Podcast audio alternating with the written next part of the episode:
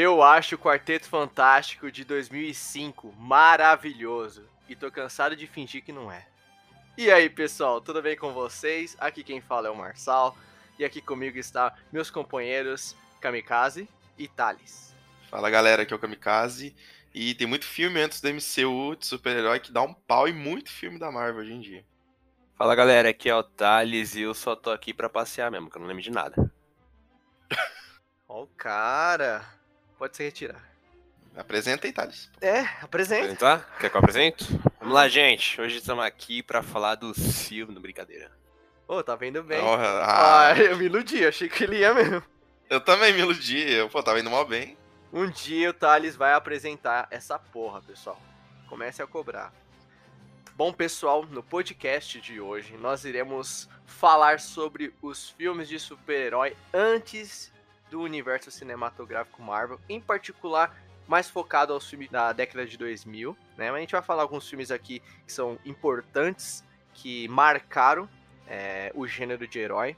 que A gente tem um carinho também no nosso coração e que deixou a sua marca na época onde filme de super-herói não era como é hoje, não tinha esse boom, não era 3, 4 filmes de super-herói por ano, como é hoje. Não era banalizado. Exato, não era banalizado.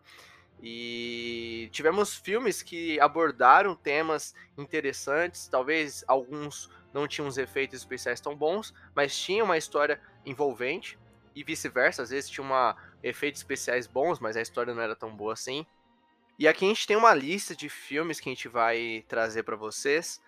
É claro que a gente não vai falar de todos, pessoal. Como eu falei, a gente vai focar mais nos filmes de- da década de 2000. Esses filmes mais antigos, aquele Hulk antigaço, aquele primeiro Quarteto Fantástico, aquele Homem-Aranha japonês. Esquece. Esses aí, esses aí a gente nem vai bater. Como assim? Homem-Aranha japonês não vai ter, mano? Não vai ter. Eu só vim pra isso. Tinha uma série do Capitão América que usava, ele usava capacete, vocês lembram?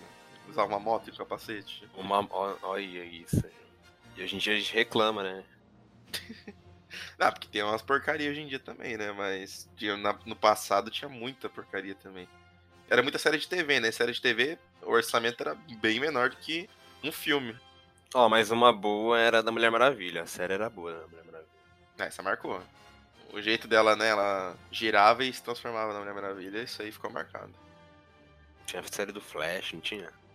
Tinha. Mas a série do Flash antigona é melhor que a série do Flash de hoje em dia. Pronto, falei. Nossa. Ô, cara. A série do Flash é muito boa, só que os efeitos, meu Deus, é muito ruim. Da atual, você tá falando, né? Da série. É, atual, atual.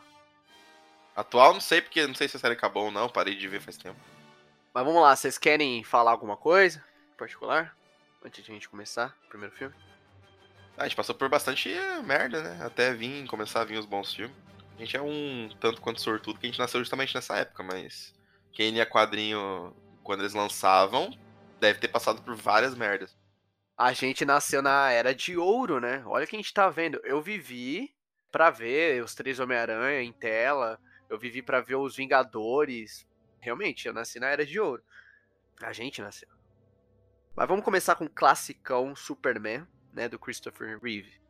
Até hoje, ele é um dos melhores, se não o melhor. Tem um time aí que prefere Henry Cavill. Eu, eu prefiro desse o. Christopher Reeve. claro que o Thales é. O Thales é o DC, Ah, é. DCzete raiz aqui desse canal. Defende a DC Decenalta. desde a época. É, esse é o DC, o decepcionado. É o Thales. Esse aqui Eu de- defende a DC desde o início desse canal.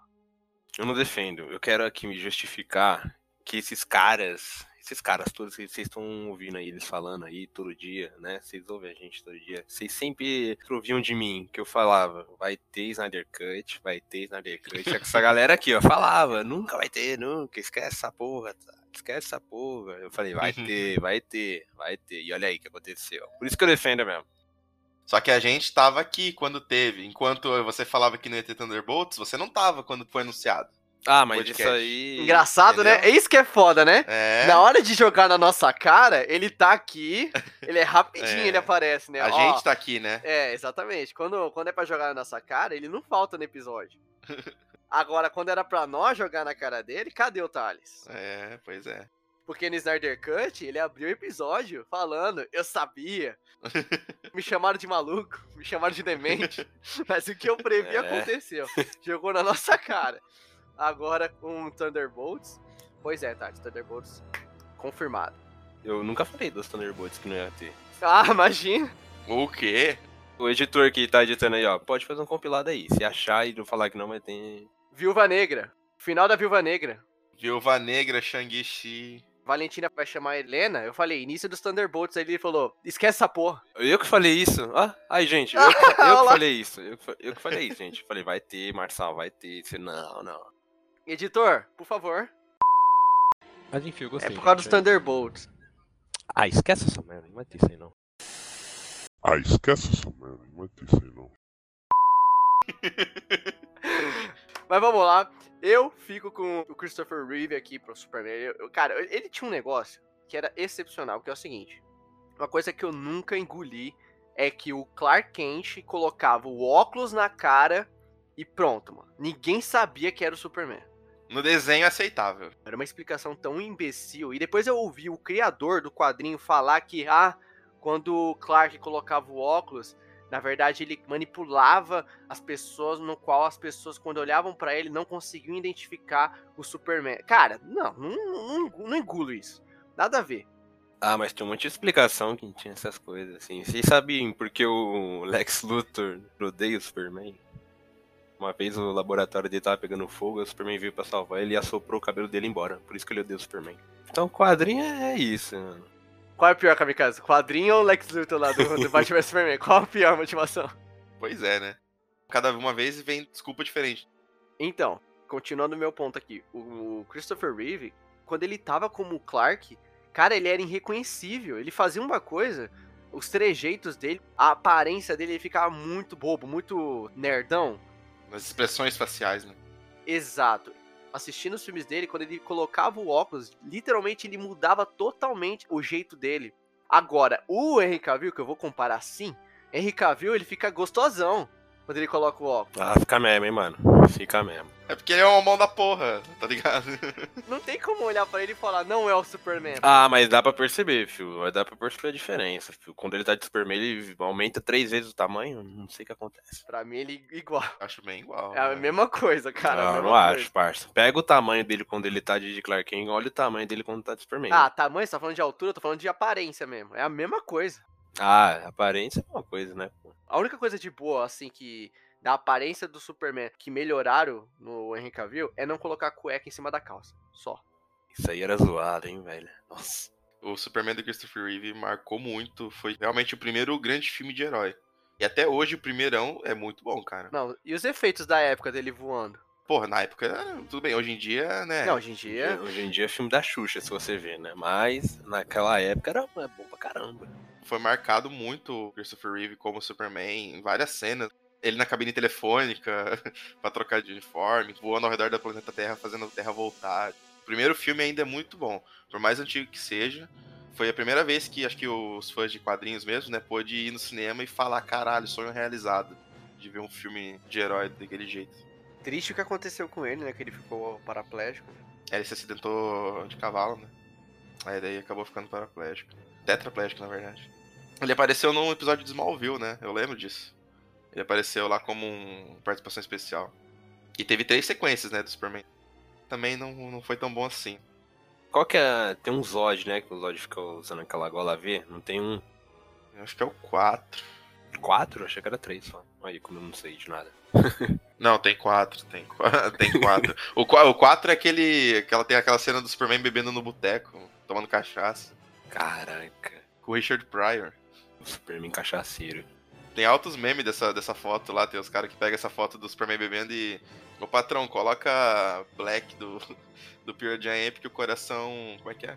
O coração é de ferro, alguma coisa assim, não lembro. Algum meme assim. Mas o primeirão é muito bom.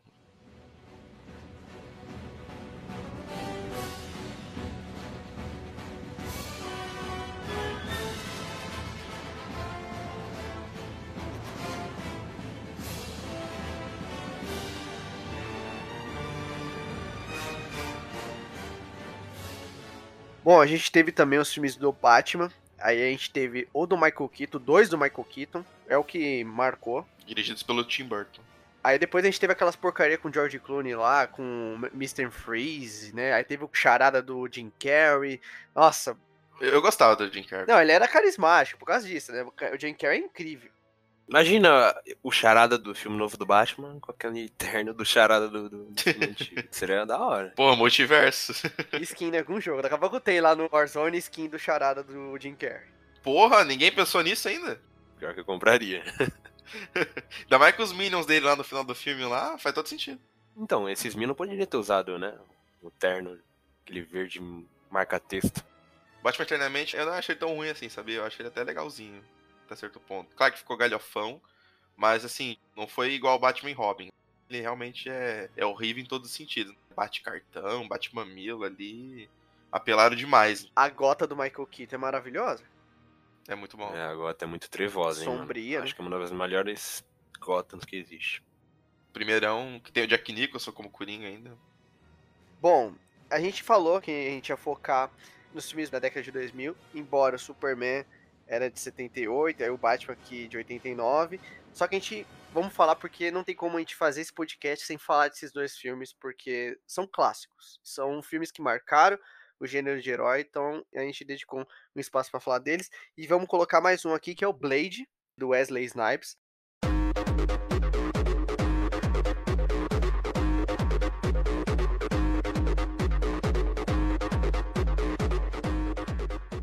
Também são excelentes filmes.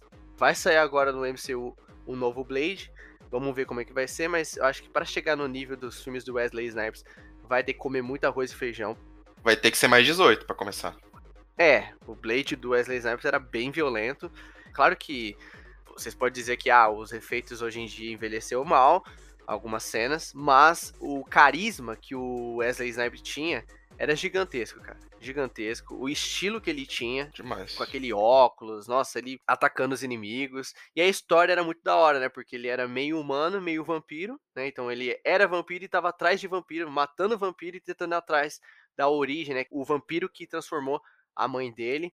Ela tava grávida dele, e aí ele foi, ela foi mordida por um vampiro e como ele tava no ventre dela, ele acabou nascendo meio humano e meio vampiro. Era interessante, acho que marcou também. É, o 1 e o 2 é muito bom. Foram três sequências? É, são três filmes, acho que é uma trilogia. O terceiro é The Trinity, acho que é o nome. Isso. Mas o 1 e o 2 são muito bons. O terceiro é mais ou menos. Maldição, né? Terceiro filme. pois é. Mas são ótimos. O 1 e o 2 é muito bom, cara.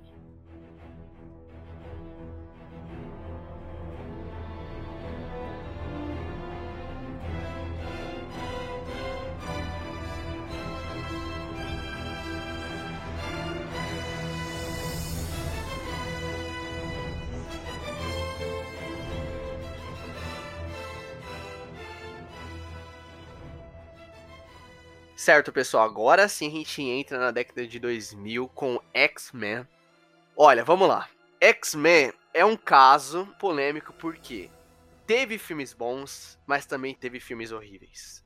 O X-Men é um grupo que é muito injustiçado, é, é difícil cair nas mãos de pessoas que saibam lidar com os personagens e também que consiga fazer filmes bons. Na maioria das vezes, quando tem uma história boa, a produção é uma merda ou começa bem e eles estragam no meio do caminho. Os X-Men, por exemplo, a trilogia. Porra, o terceiro filme lá, o confronto final. Meu Deus, mano, mas que filme horrível, cara. Aí eles É vêm ruim, e faz um Esse é o da reboot. Fênix? É, é o primeiro da Fênix. Porque teve outro. Aí beleza.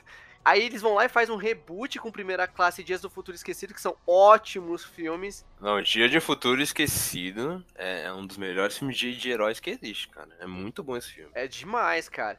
Mas mesmo assim eles cagam no final, porque o Apocalipse, que é horrível, e a, Orne- e a, a Fênix Negra, que é pior. É muito 880, né? Não se manteve, tipo assim, é muito irregular, assim, a saga dos X-Men. Não, a cronologia desses filmes é mal confusa, mano. Você não sabe qual que é a linha do tempo de qual, é bagulho mó... Nossa. É, o Dia de Futuro É. Esquecido, que brinca com o passado e com o futuro, mostrando os atores novos, né? O James McAvoy lá, o Fassbender e o Patrick Stewart. Mano, é realmente confuso pra caralho. Só que é o seguinte, por mais que a gente fala mal dos filmes dos X-Men, é inegável que eles fizeram uma coisa que foi a essência dos quadrinhos mantiveram. Aqui fala de preconceito, fala da não aceitação dos poderes. Eu vi muito da personalidade dos personagens aqui, a essência dos personagens. O Charlie Xavier do Patrick Stewart, porra, mano, é incrível como ele é um cara. O elenco é muito bom. O elenco, o elenco, tanto o elenco antigo é excelente, quanto o elenco novo, ele é muito bom também. Eu gosto do Fassbender como o Magneto, eu gosto do James McAvoy como Charlie Xavier. É, claro que tem filmes que eles estão melhores. Eu acho que o Dia de Futuro Esquecido ele é um filme que ele conseguiu extrair o máximo de todos os Ah, é personagens. o ápice de, de tudo ali do X-Men. Tá todo mundo incrível nesse filme. E outra coisa, a melhor cena do Mercúrio é aquela. É. Tem a Sweet Dreams também no, no Apocalipse, mas eu gosto muito daquela cena que ele tá na, na cozinha. Ah, essa da cozinha é melhor. A outra é da hora por causa da, da música, né? Mas é- essa é a melhor. É, melhor. E tem os filmes do Wolverine também, né? Nossa. Tem, vamos lá, o Wolverine. o Wolverine Imortal. Ó, X-Men Origins Wolverine é horrível. Horrível. Esse filme deixa quieto. Deadpool lá no final. É, você pula. Meu Deus. O Wolverine Imortal, eu também acho ele ruim. Só que ele tem cenas interessantes. Tem cenas de luta interessantes. Mas a história é, é ruim. Aí quando a gente chega em Logan, é outra coisa, né, parceiro? Logan. Cara, eu não, eu não entendo. E, e é tudo o mesmo diretor, né, mano? Como que muda de, um filme pro outro, assim, uma coisa inacreditável. O roteiro, né, parceiro? Às vezes você tem um bom diretor. É que nem o Sam Raimi, cara. Sam Raimi com o Doutor Estranho Multiverso da Loucura. É um puta diretor com roteiro bosta. O diretor do Logan é um diretor bom, só que deram um roteiro bosta pra ele trabalhar. No Logan, teve um roteiro melhor. Porra, cara, eles colocaram toda a essência do quadrinho ali, que é Velho Oeste. É aquilo que o Kamikaze falou, a linha temporal é confusa. Aí chega no Logan, já tá todo mundo morto. Só tem o Logan, o é. Charles e o Caliban vivo. Eles praticamente viram todos os mutantes morrerem. Pensa naquilo, cara. O psicológico do Logan tá destruído. Ele não se regenera mais como antes. Você vê que ele tá destruído mentalmente e fisicamente. O corpo já não regenera como antes. Tem uma cena que ele, pra a, a, lan- a garra dele, ele tem que puxar com a mão, porque ela não sai mais do mesmo jeito. E também o psicológico dele, mano. Ver todo mundo morrer, você vê que ele é um cara depressivo e abordou muito bem a depressão dos personagens. Você vê que não só o Logan, mas você vê que o próprio Charles é um cara deprimido. É, ele se sente culpado, né? Foi ele responsável por matar os mutantes. Exatamente, ele se sente muito responsável por tudo que aconteceu. Então é aquilo, é muito 880 o, os X-Men. Tem filmes que foram excelentes e tem filmes que foram muito ruins. Por exemplo, X-Men 2 tem uma cena que eu acho foda, cara, foda, que toca pra caralho. X-Men 2 é foda. É, muito bom esse filme. Que é quando os pais do Bob, lá, o cara de gelo, fala pra ele, ô Bob, você já tentou não ser um mutante hoje? Cara, a própria mãe falando isso pro filho, parça. É a mesma coisa que, sei lá, um pai homofóbico falar, você já tentou não ser gay hoje? Entende? Então, tipo assim, o preconceito, que é algo que a gente vê enraizado nos quadrinhos, né? Que é a, a sociedade não aceitando os mutantes, é muito abordado nos filmes dos X-Men da Fox Esse é muito positivo. é positivo. Então, eu acho que os filmes do X-Men, por mais que teve é, filmes ruins, enfim, eu acho que, no geral, foi uma franquia positiva em certo ponto. Eu tenho até medo do que a Marvel pode fazer dos X-Men. A gente reclama dos X-Men de agora, da Fox, capaz de gente ver coisa pior dos X-Men. É que o problema dos X-Men é realmente toda essa abordagem de preconceito e tal, que no MCU não vai ter como introduzir eles assim normalmente. A galera bate palma aí pros heróis aí, imagina uns mutantes aparecer, então não, não faz sentido introduzir eles agora. Aí eles vão ter que dar algum jeito lá. Pra galera ficar com medo.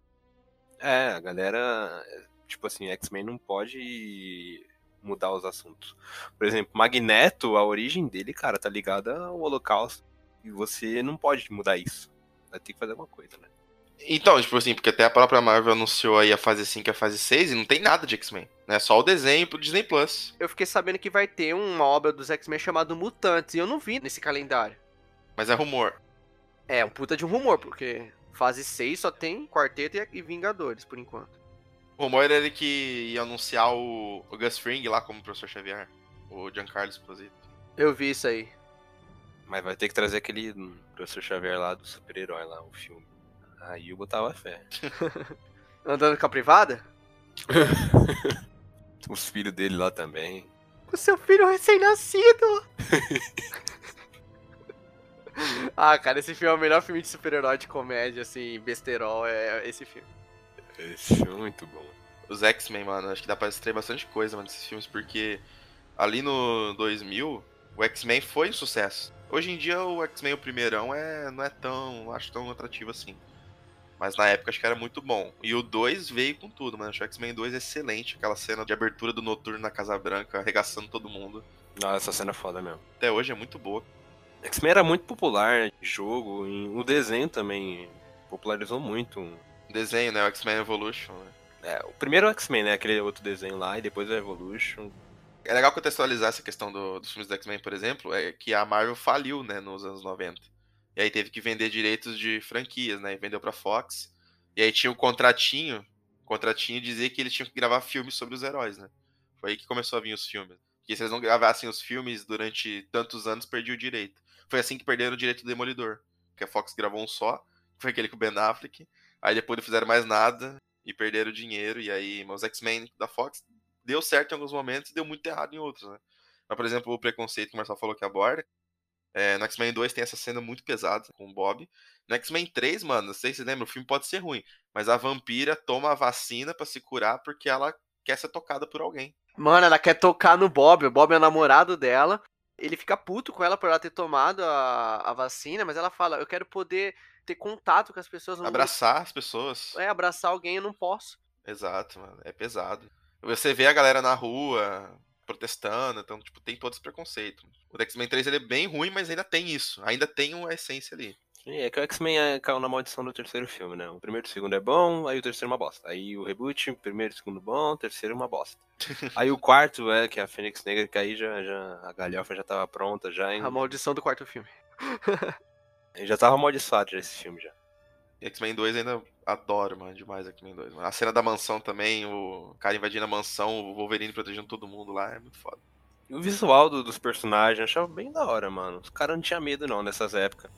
Ele não era tão HQ, não era aquele traje amarelo tradicional, mas tipo assim, Era preto, era todo mundo preto. tinha uma estética bonita o filme. Ele tinha. O, a mansão era bem fiel.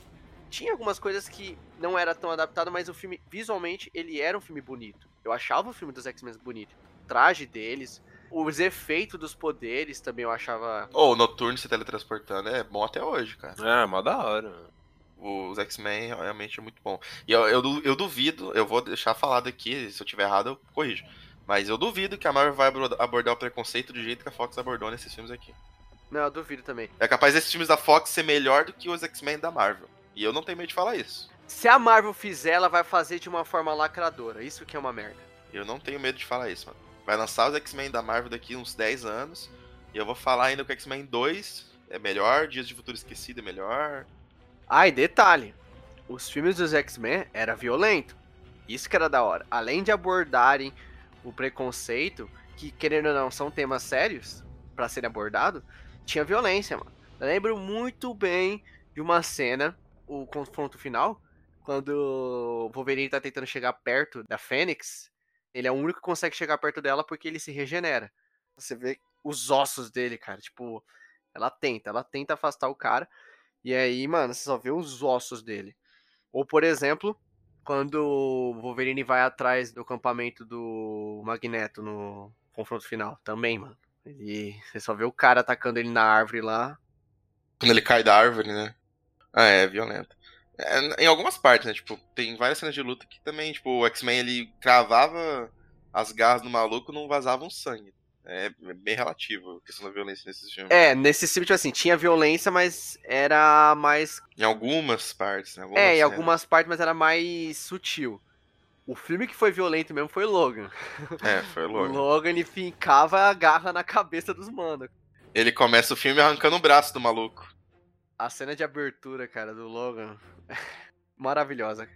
Tem uma, um aspecto no X-Men 3, inclusive, que eu um dia comentei com o Marçal em, em off faz tempo, eu lembro disso. No X-Men desenho tinha o Spike, lembra? Um cara que soltava espinho. Aham. E no X-Men 3, na floresta, tem um cara que fica perseguindo o Logan. É dessa cena que eu tô falando. É, exatamente, ele também persegue umas coisas. Eu não sei se isso é um easter egg, botaram como easter egg. Mas eu falei, mano, esse cara é o Spike do desenho. É igualzinho. Ele solta uns bambu. É, ele solta os espinhos. É, uns bambus, espinhos. Eu sempre me perguntei, no- quando eu vi os filmes dos X-Men, eu falei, mano, e o Spike, velho? Que tem no desenho e não tem nesses filmes. Qual que é desse personagem? Por que, que no desenho tem, nos filmes não tem? É, que nos filmes não colocaram todos os mutantes. Aquele lá se assemelhava mesmo. Só que ele não soltava espinho no corpo todo, era só nos punhos. É, ele soltava os espinhos no, no punho. Não, mas tinha um, tinha um vilãozão que soltava espinho. Você não lembra de um japinha? Ah, kamikaze. Aquele. kamikaze. o Aquele, quê? aquele ali era um porco espinho humano. Porco espinho, mano. É. O Spike soltava, tipo assim, um- uns espinhos, mas eram uns espinhos mais grossos e, não, e aquele lá era como se fosse pelo. Aquele lá era realmente um porco espinho. Eu, eu pegava pensando, ou esse personagem é o Spike ou é aquele outro que soltava os bagulho. Mas é um personagem legal. Eu gosto pra caramba do Spike. Eu gosto do Spike. Ele tinha estilo. Andava de skate. Sim, mó da hora. Aí outra cena do 3 que é da hora é aquela batalha do Bob contra o carinha do fogo lá. Épica. É muito boa. É muito massa. É estilo Dragon Ball, né? Os caras se soltando. Nossa, e o Bob é muito esperto, mano. Deixou o cara chegar pertinho pra ele congelar por inteiro e congelar a mão do cara. Bob era um dos melhores personagens. E ele tava no The Boys, segunda temporada. Fazendo Homem de Fogo. Mano, eu achei genial isso. Eu achei genial também. The Boys é foda, cara. Vai tomando cu, que sério do cara. Na hora que eu olhei, eu falei, mas é o cara que fez o. Que Homem porra é essa? Não, Homem de Gelo? Pô, é, mano, que multiverso é esse, cara? Mas vamos lá. Em 2002 a gente tem o que, Thales? Spider-Man!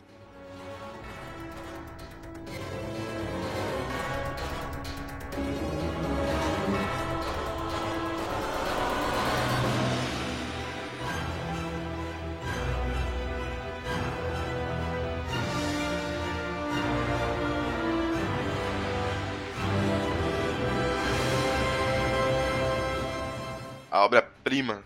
Obra-prima de Deus. Esse filme aqui revolucionou o gênero de herói. Foi esse filme. Exatamente. Esse foi o divisor de águas. Tivemos antes e depois dos filmes de, de herói. É aqui. É aqui. Moisés abriu o mar vermelho aqui. Deus, Sam Raimi, fez a obra-prima. Pegou o quadrinho e jogou na tela. Foi o que ele fez. A gente não vai também se estender muito falando do Homem-Aranha, porque a gente tem um A gente tem podcast um podcast inteiro. falando dessa trilogia. Mas temos que mencionar ele aqui novamente, porque de fato foi um filme que marcou até hoje. Pô, o Homem-Aranha sem volta pra casa. Muita gente foi assistir esse filme só pra ver Tobey Maguire. Foi o que vendeu o ingresso. Todo mundo pediu. Por quê, pessoal? Porque marcou demais uma geração. Até hoje é o melhor Homem-Aranha que a gente viu no cinema. Respeitou os quadrinhos, teve a essência do personagem, ótimo elenco, produção que até hoje, cara, você assiste de novo Homem-Aranha e você vê que o CG é bom até hoje. Tem uma das melhores, se não a melhor cena de super-herói que a gente viu, que é a cena do trem, do Peter salvando todo mundo ali, que é linda demais, Maravilhosa. maravilhosa. O que falar desse personagem incrível, desse filme sensacional. Ah, cara. Vocês vê a alegria na minha voz só de falar? Muda até o tom da voz, isso que eu ia falar agora. Alegria na minha voz pra falar desse filme. Muda até o tom da voz do Marcelo. Esse filme é maravilhoso, gente. Podem falar o que quiser do 3, mas eu assisto de bom gosto. Eu também assisti de bom gosto, por mais que a Maria 3 seja ruim.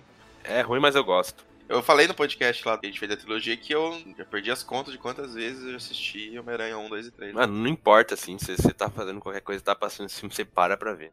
Todo ano eu assisto a trilogia de novo. É... Todo mundo conhece, todo mundo. Se você perguntar pra todo mundo aí, mesmo quem não gosta de filme de heróis, conhece esse filme já. É, minha mãe e meu pai já viu esse filme. mano. Minha tia, todo mundo já viu esse Meu filme. vô, cara, meu vô já viu esse filme. Eu aluguei a fita desse filme na locadora, mano. Eu não aluguei a fita, eu aluguei DVD. Eu aluguei a fita e o DVD, né? Eu aluguei a fita do Homem-Aranha 1. E nossa, e quando passou na Globo? Na tela quente? Não, Nossa! na cara. Globo foi um evento. Lembro do comercial. Contava os dias pra chegar segunda-feira. Tinha que ir na escola no outro dia, foda-se, ficava de tarde assistindo. Homem-Aranha 2 eu discuti com a minha mãe pra minha mãe me levar no cinema. Ela queria me levar pra assistir Nem Cavacatuça. Que é outro filme bom também. Aí eu falei, nem fudei, não quero ver Homem-Aranha. Eu fui ver Homem-Aranha no Centenorte aqui, em São Paulo, Homem-Aranha 2. E depois, quando saiu no DVD, eu aluguei o DVD, aí já era DVD, já tinha DVD, eu aluguei o DVD em 2004, assisti, assisti, assistia. Homem-Aranha 3 também foi um marco também pro cinema, um dos maiores marketings que eu já vi de filme de super-herói foi Homem-Aranha. Tinha no sucrilhos, no cereal, tinha brinquedo, McDonald's. Você ia na, em São Paulo, os relógios de rua, tudo. Tinha um monte de outdoor, irmão, do filme. Homem-Aranha 3. Trailer passando na Globo. Trailer passando em qualquer comercial de qualquer canal, aleatoriamente. Tinha reportagem, tinha matéria, nossa. Tinha reportagem do Fantástico sobre o filme. Tiozinho vendendo piratão, o filme tava no cinema ainda. e tinha o Piratão. piratão. Maravilhoso. Eu tinha, velho, uma máscara do Homem-Aranha que ela era vermelha, aí você virava do avesso, era preta. Eu me sentia muito Homem-Aranha com aquela porra, cara. Marcou minha infância. Ah, eu adoro. Só que o filme é ruim, infelizmente. É, infelizmente. Infelizmente não, não virou uma saga grande, né? É um filme ruim, mas é um filme que eu ainda assisto. Eu assisto também, eu assisto. Eu gosto, eu gosto do Homem-Aranha 3, foda-se. Caralho. Admite, admita, isso. Tô cansado de fingir que não. Fala que gosta também de, de Batman Superman, né? Vamos conseguir isso aí. Não, calma lá. O Homem-Aranha 3 é o Guilty Pleasure, né? Que é quando é aquele filme que todo mundo odeia e você gosta. É o do Kamikaze, Homem-Aranha 3. Não, nem todo mundo odeia. Você sabe que tem uma galera que gosta, né? Sabe que tem uma galera que adora Homem-Aranha 3 ainda. Ah, agora, né? Porque eu lembro que na época não tinha uma alma falando bem do filme. Agora que tem Homem-Aranha Homem Tom Holland e saiu Homem-Aranhas piores, Homem-Aranha 3 virou cult. É verdade. O Homem-Aranha, eu gostava do Homem-Aranha. O Homem- O Homem-Aranha era da hora. A dancinha. Isso que é interessante nesses filmes que a gente tá falando agora, porque na época todo mundo detestava esse filme. Hoje em dia, esses filmes são bons, porque saiu tanta merda depois. O Hulk, por exemplo. A gente vai falar. Vamos já, eu já tô adiantando aqui, mas a gente vai falar do Hulk de 2003. A gente já pode até falar.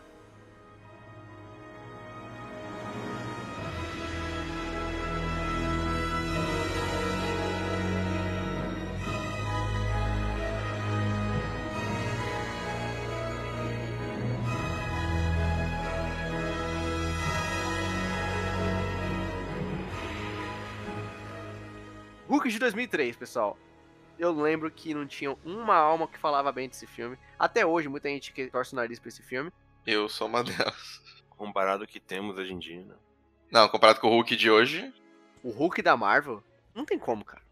Esse filme era ruim. Depois que a gente tá vendo agora, esse filme se tornou um pouco melhor. Tá legal que ele é um homem gigante, forte, verde. É, o tamanho era de um prédio de 10 andares. Era. Mas o CGI é bem ruim, né? Mas o pintado é melhor que o que a gente tem hoje em dia, tá? Só pra deixar Com claro. certeza. Lou Ferrino era, era bravo. Ó, vamos lá. Esse Hulk aqui, de 2003, eu lembro que eu também aluguei o DVD. Na época eu adorava, porque eu era uma criança. Só que depois, quando a gente cresce, vai tendo um senso crítico mais a- aguçado. E a gente vê que esse filme tem um CG bem ruim. No entanto, ele tem elementos que eu acho muito, muito interessantes. A forma que o filme é gravado e editado, que é no formato de quadrinho, então a, a câmera vai, ela se divide como se fosse um quadrinho mesmo. Isso eu acho interessante, acho uma estética, dá um charme pro filme. Mas o principal não é o Hulk em si, mas sim o Bruce Banner. É inegável que esse Hulk de 2003 foi o filme que mais respeitou a essência do Bruce Banner. Cara, você pode falar o que for. Pode falar que o filme é feio, que o CGI é ruim, que o elenco é ruim. Você pode falar o que for. Mas se você me falar que não respeitou a essência do Bruce Banner, você tá errado. Porque o Bruce Banner ele tem um passado bem perturbador, tem um trauma que cerca ele de família. Tem uma, uma questão que é bem predominante aqui no, nesse filme, que é o id reprimido do Bruce Banner. O Hulk, ele é o id reprimido dele. Então você vê que ele passou por um trauma na infância, o pai matou a esposa e ele, tipo, testemunhou aquilo. Ele tava, acho que, embaixo da mesa enquanto o pai levou a esposa pro quarto e assassinou ela. Ele vê tudo por debaixo da porta, se me engano, acho que ele vê pela fresta da porta, ele vê tudo aquilo desde criança. Então o Hulk é nada mais que o id reprimido do Bruce Banner. E cara, isso é uma coisa que é batida tão forte nesse filme que faz com que eu veja eu olhar para esse filme com outros olhos. O do Edward Norton, por sua vez, foi um Banner também muito bom. abordou também aquela questão de ele estar tá tentando procurar uma cura, ele não quer ser Hulk.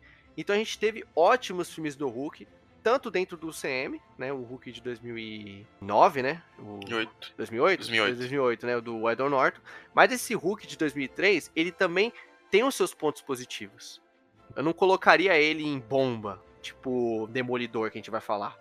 A questão é que ele, é feio pra caramba, assim, tipo, o CGI e tal, envelheceu mal pra caramba. Acho que até pra época era ruim, porque a gente veio um ano depois do Homem-Aranha 1, né? É, Homem-Aranha 1 era uma puta produção. O Hulk, você vê que não foi aquela produção toda. Os pontos positivos que você falou, eu concordo. Eu não lembro muito desse filme, eu vou confessar pra vocês, eu vi faz bastante tempo já. pega pra ver, cara. Mas eu lembro que, tipo assim, eu, eu gostava dessas partes.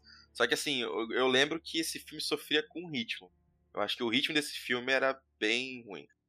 Tem vários momentos que simplesmente não tá acontecendo nada. Bate aquele soninho, sabe? Pelo menos eu lembro disso. Eu lembro de assistir e falar. "Hum, é." Tem hora que parece que tipo, o ritmo dele não, não acertaram no ritmo do filme. Tá ligado? Essas questões do Bruce Banner, cara, que é muito positivo. Não, eu concordo. O filme ele é feio, ele tem um ritmo lento, de fato. Os pontos positivos que eu fosse, se eu for listar nesse filme é a história, a história é ótima, e a direção. A história e a direção, que é aquilo que eu falei, eles fazendo uma parada meio quadrinho, eu acho que é um charme pro filme. E a história. Tenta pegar hoje pra assistir e tentar ignorar. Eu sei que é feio, eu, eu entendo, é feio mesmo. Não, dá pra, eu assisto. mas a assisto. história, cara, te cativa. Eu não consigo falar que esse filme é uma bomba. E, cara, eu olho pro Hulk agora, eu falo Jesus 3 é melhor. O Bruce, principalmente, cara. Não, o Bruce Banner eu- desse filme e o do Edward Norton são bem melhores. Inclusive o Edward Norton saiu da Marvel porque brigaram por questão de roteiro, né? Talvez ele queria fazer um Hulk mais focado no Banner, porque, vamos lá, o Hulk de 2003 é um pouco semelhante ao que eu falei no podcast do Homem-Aranha, da trilogia, que eu disse que não é um filme do Homem-Aranha, é um filme do Peter Parker. O Sam Raimi bateu muito no Peter Parker. Por exemplo, Homem-Aranha 2, dá pra contar nos dedos quantas vezes a gente vê ele como Homem-Aranha. É mais focado no Peter e na crise de identidade dele. Não só Homem-Aranha 2, mas os outros filmes você sente que é mais sobre Peter Parker. Esse Hulk de 2003, eu sinto que é um filme de Bruce Banner, dando ênfase sobre Bruce Banner. Então parecia que eles queriam contar a história do personagem e aí eles cagaram pro Hulk. Cagaram, no, fizeram um CGI meio a boca, porque a gente viu que Homem-Aranha 1 mostrou que dá pra fazer um CGI bom. Aí nesse filme na sequência surge com esse CGI ruim, dá pra ver que faltou um pouco mais de capricho na parte visual do filme em CG. Parecia que eles focaram mais na história. Na própria história, tipo, ela é boa até a parte dos Bruce do Bruce Banner e tal, mas é aquilo, o ritmo desse filme não é dos melhores, né? Pra você assistir assim, num, uma, ah, vou assistir Hulk agora. Você vai penar um pouquinho em alguns momentos. Você não acha que ele tem um ritmo tão bom. Mas, mas, mas, mas, ele, depois de um tempo. é, na época, acho que a galera considerava ele ruim. Hoje em dia, com o que a gente tem na Marvel aí, não parece ser tão ruim. Eu também não acho que ele é uma bomba completa. Tem umas cenas que eu lembro muito bem, cara. Tem uma cena que ele tá escapando do laboratório lá, mano, que é muito massa, né? Pelo menos quando eu era criança eu pirava. Ele tá escapando do laboratório, ele enfrentando os tanques. Tem um trecho que ele pega um, o tanque, ele, ele. Acho que ele arranca alguma coisa do tanque. Acho que é o cano do tanque, né? É o cano do tanque e ele cospe no helicóptero. Falei, Caralho. Mas tem umas cenas nojentas nesse filme. O pai dele, que depois de velho retorna, que é o vilão do filme, tem um trecho que ele, ele aplica alguma coisa na mão dele, a- o sangue fica todo estranho. É é um filme meio nojento em certas partes também. Mas é um filme que eu gosto. Stanley aparece nesse filme também, né? Todos, ele aparece. Mas qual que é o que ele abre a geladeira e bebe negócio de 2008 ou é esse? Não, de 2008. É o do Edward Norton. Eu acho muito boa aquela cena.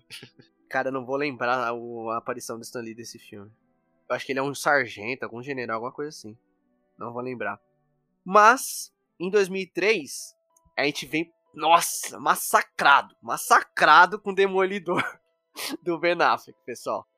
Eu gostava quando era criança. Eu gostava. Lascou em casa. Não, para, para. Não, para. quando eu era criança eu gostava, cara. Eu gostava. Eu era uma criança, eu aceitava muita porcaria. Mas eu tava assistindo Demolidor, de boa. Tava de boaça, uma criancinha assistindo, tava gostando. Mas no momento que ele usou o cara como prancha, eu desliguei na hora. Hum, Não. Não. Ai, ai. Não, a ação desse filme é, é muito ruim. Muito ruim.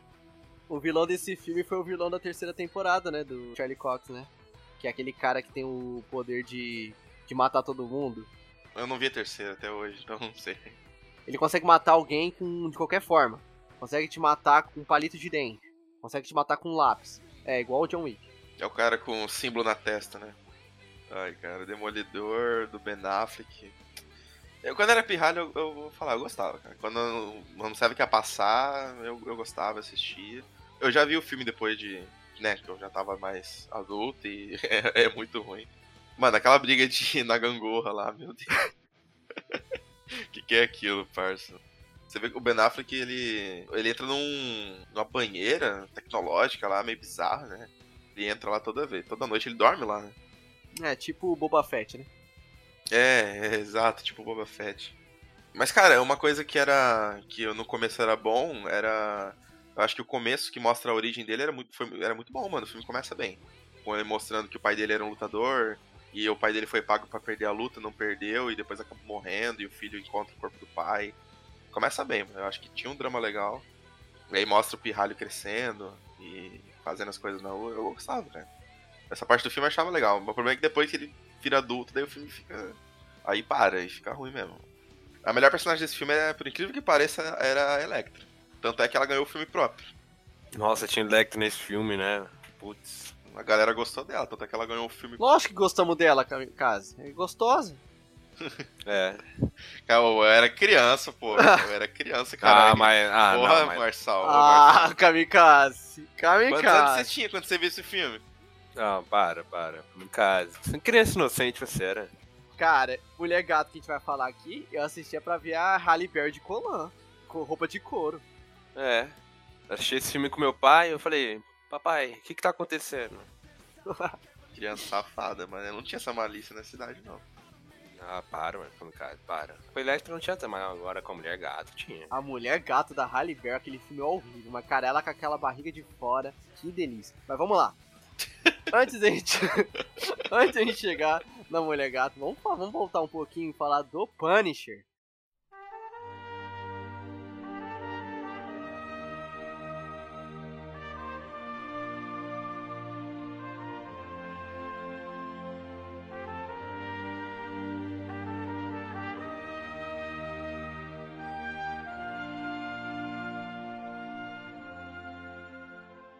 Com John Travolta, esse filme de 2004 é um filme que eu gosto. Vamos lá, não sei se o Kamikaze e o Thales têm tanto conhecimento assim do Justiceiro. Eu não Justiceiro lembro não. é um personagem que eu curto muito. Pra mim, é o meu anti-herói favorito. Desses heróis urbanos, ele é o meu favorito. Tem gente que prefere Deadpool, tem gente que prefere o Motoqueiro Fantasma. Eu gosto muito do Punisher. Sou um defensor ferrenho aí do John Bertal voltar como nosso Punisher, um dos melhores. É o melhor Punisher que a gente Vai viu até voltar. Vai voltar, né? Vai voltar. Já confirmou, já confirmou, já. É, confirmou, confirmou, claro, claro. Confirmou, porra. Não, confirmou, tô falando, confirmou, pô. Falou com sarcasmo. Eu É, senti o sarcasmo. eu também senti. Lá vai ele conspirar. Fala, Thales, que não vai ter. Fala, pra gente gravar. Não, eu Fala. não falei nada, caramba. Tá gravando. Fala. Já confirmaram que ele vai voltar na nova série aí. falando, confirmaram, confirmaram, claro, confirmaram. Mas enfim, pessoal. Ah, cara, eu curto bastante esse filme do Punisher. Eu acho que dos filmes que a gente teve até então, ele é o melhorzinho.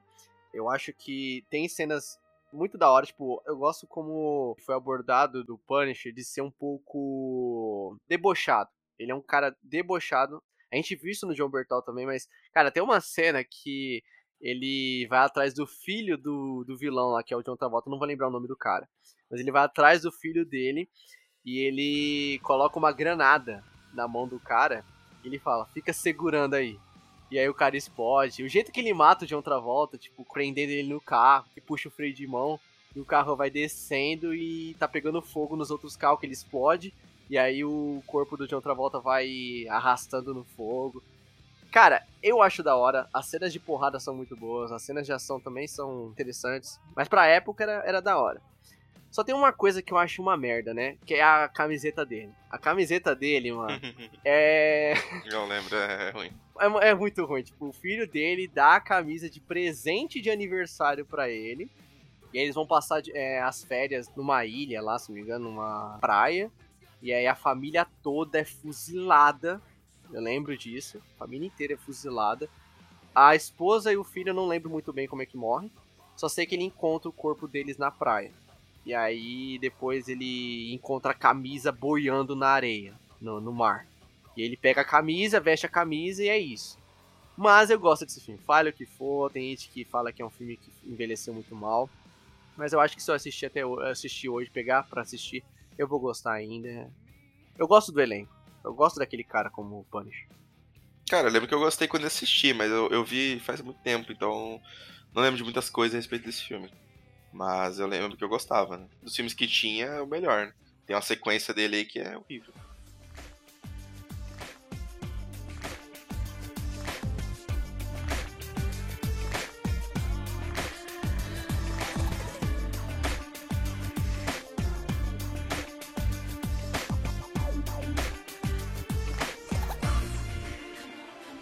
Mas vamos lá, vamos falar de Mulher Gato.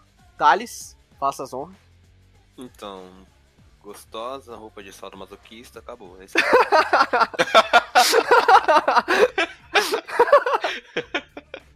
Roupa de sadomasoquista. Gente, posso falar um negócio? Me julguem, eu comprei o pay-per-view desse filme. Eu comprei. Caralho! Ah, não. Meu não, Deus. não, eu comprei não, o pay-per-view porque eu vi o comercial falei, esse filme deve ser irado, meu Deus, que delícia. Aí eu comprei, cara. Comprei o pay-per-view. Mano, pode me chamar de velho. DirecTV foi comprada pela Cê Sky, tá é época da DirecTV, tava o pay-per-view desse filme. Fui lá e, e comprei. Me julgue. Nossa, cara, é, eu, eu lembro quando era. Nem quando era criança eu gostava desse filme. Não, não, não gostava desse filme, não, mano. Eu lembro que ela é gostosa. Não, eu não gostava, mas eu não assisti o filme, né? Eu comprei o pay-per-view pra assistir.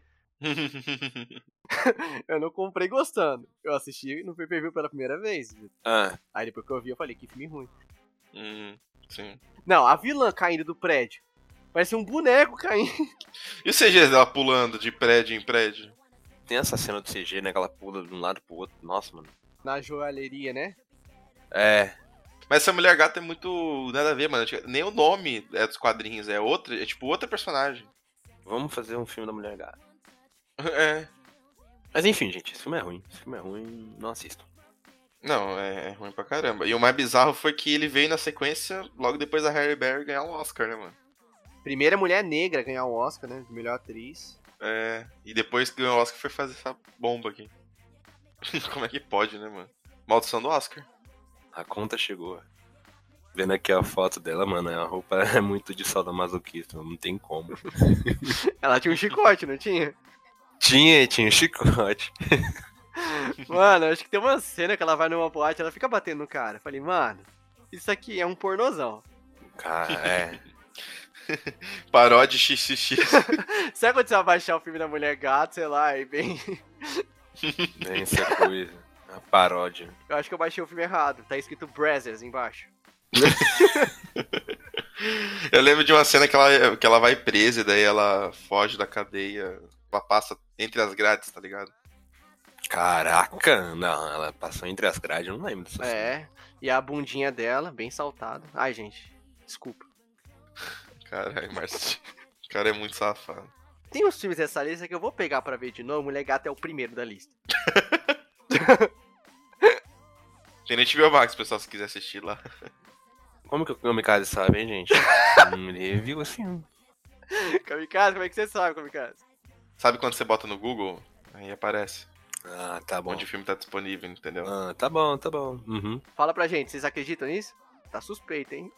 Acho que você reviu esse filme aí, tá falando aí. Ah, revi. Eu revi pra gravar esse podcast. Eu quero falar só de Mulher Gato, pô. Eu fico imaginando. Eu vou na casa do Kamikaze, o Kamikaze fala, Marçal, fica à vontade, tá? Aí eu ligo a TV do Kamikaze, tá lá, Moleque gato lá pausado.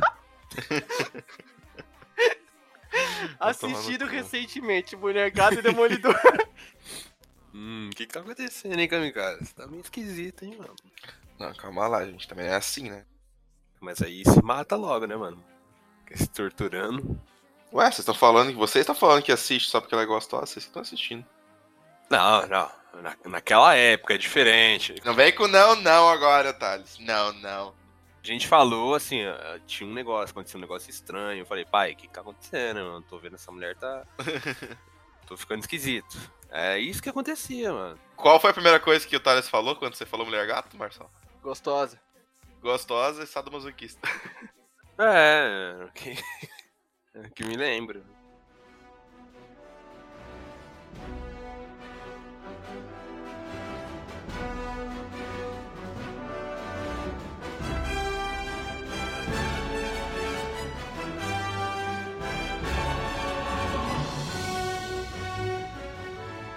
Ai, que filme maravilhoso!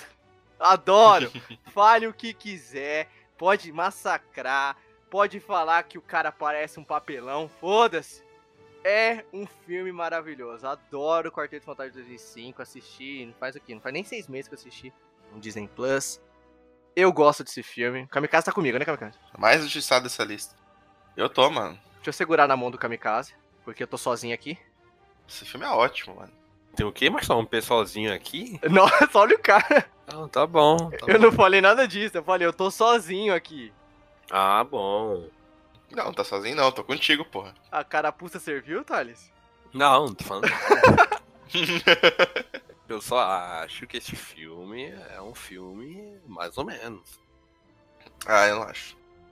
Eu acho ele mais ponto positivo que negativo. Agora é só quarteto fantástico, pessoal.